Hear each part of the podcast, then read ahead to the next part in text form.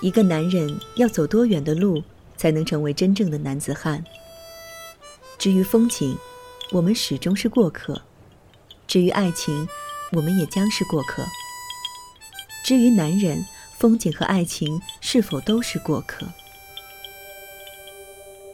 七年为爱放逐，在寂静的苍穹下，作别有始无终的眷恋，终成回不去的旅人。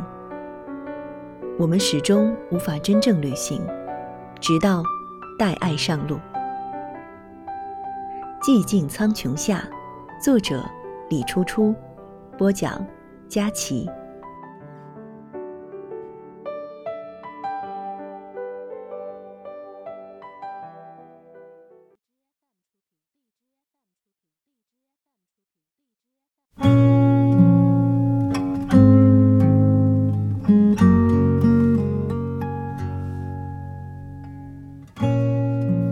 木宾馆，凌晨三点，睡意全无。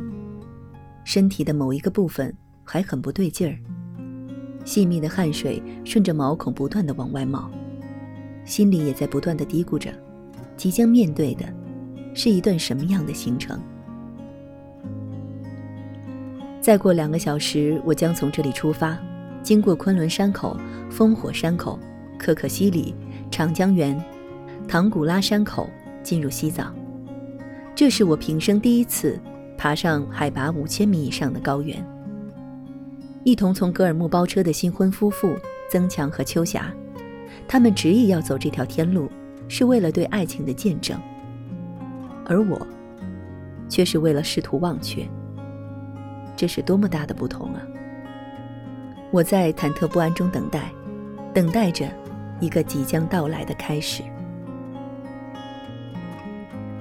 从青海到西藏，在向西、向西、向西的路上，我像一只小脚蚂蚁和尖足蚊虫，缓慢爬行在世界屋脊的一块小小的瓦片之上。喜马拉雅到底是不是这个星球上终极朝圣之地？是不是雪山大神们汇聚的处所？我并不知道。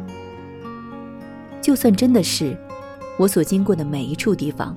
也都只能微不足道到大神们的足尖为止。那些陡然遭遇邂逅的雪山，还有柔和的流沙、干枯的草滩、黝黑的森林，还有漫长的仿佛要升往天空之上的高原公路，和吊在头顶上方不远的肥胖云朵，还有路途上汇聚的各种各样的人，不奇怪的人和奇怪的人。奇怪和非常奇怪的人。总之，天堂允许你肆意畅想，也允许现实同等精彩丰富。我沿着青藏公路爬行，总是伴随着空气中晶莹的雪粒，还有车窗外潺缓的冰河，伴随着那些空旷而辽远的原野上卓玛的歌声。我想。从高高的太空俯瞰地球，这个蓝色的星体会像一幅巨大的绘本，充满神性和忧伤。而喜马拉雅可能就是更为抽象、更为另类一些的艺术绘画吧，像梵高的向日葵，像印象派的莫奈用油彩涂抹出的迷离日出，或是神秘睡莲。爬行在天路上。我用目光仔细搜索道路两边的风景和花朵，哪一些会是属于我的向日葵、我的日出和我的睡莲？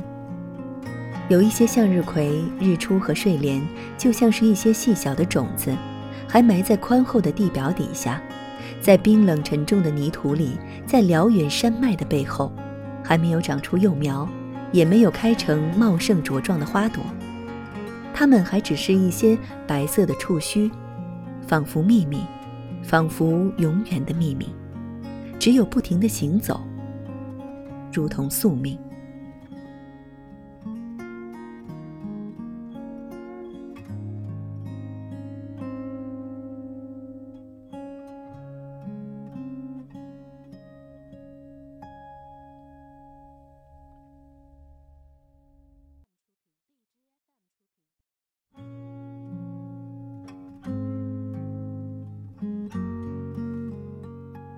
虽然你不在风景里，但我看到你在奔跑和欢笑，看到你就在我的面前，在挥手和呐喊，在哭泣和亲吻迎面过来的风。多么美！这些静穆的雪山、漫长的天路、冰冷的河水，还有辽阔的原野。虽然你不在风景里。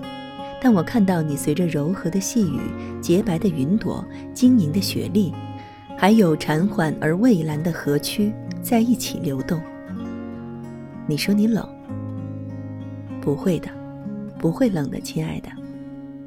你说我的表达就像放在屋子中央的炭火盆，光亮包裹在炭火的中央，温暖却从炭火盆出发，在空气里传递。我会用我所有的温暖。来拥抱你，你也不会孤单的，亲爱的。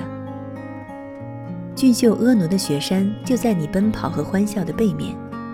不要再让大大的眼睛淌出眼泪，不要再撅着委屈的嘴巴了。虽然你不在我眼前的风景里，但是我看到你正呈现着前所未有的美丽，看到你闪烁着活泼俏皮的性格与光彩。看到你远远的跑过来，对着我说：“看，我在这儿呢。”就是这样的，就是。虽然你不在风景里，但是我在静悄悄的看着你的脸庞，看到有你的秀发，如丝巾一样迎风飘扬在我的视线里。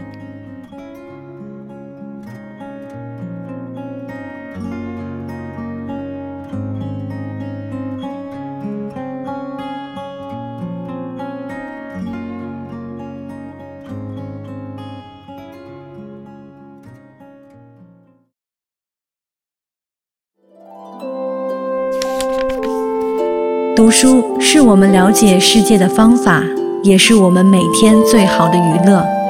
每读一本书，都是一次修行。静听书屋，陪你在每一段向往阅读的路上。